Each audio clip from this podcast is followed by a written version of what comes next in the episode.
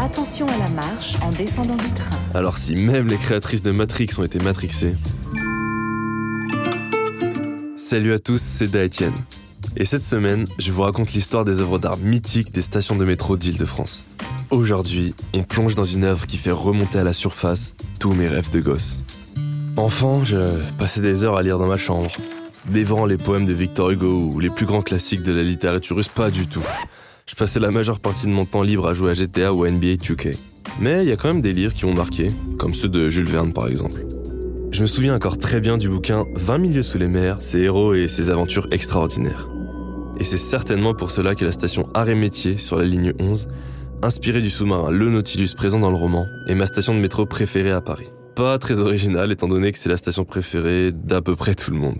Inaugurée en 1994 à l'occasion du bicentenaire du Conservatoire national des arts et métiers qui se situe juste au-dessus, la décoration de la station est le fruit de l'imagination débordante de deux auteurs de bande dessinée, Françoise Cuiten et Benoît Peters, qui se sont associés pour imaginer une station recouverte de plaques de cuivre de laiton, comme si nous nous trouvions dans un sous-marin.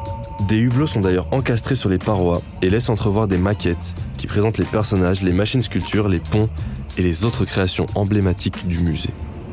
Direction étoile, prochain train dans une minute. Le suivant dans six minutes. Tandis qu'ils attendent le métro, les voyageurs sont invités à laisser libre cours à leur imagination. Les rouages accrochés au plafond donnent l'impression d'être plongés dans une gigantesque salle des machines. Et pour que cette expérience hors du temps soit entièrement réussie, Françoise Cuiten et Benoît Peters sont allés jusqu'à négocier avec la RATP pour installer des bancs en bois de Wenge assortis aux couleurs chaudes du lieu, changer la couleur des poubelles et ils ont même demandé à ce qu'aucun panneau publicitaire ne soit affiché au mur.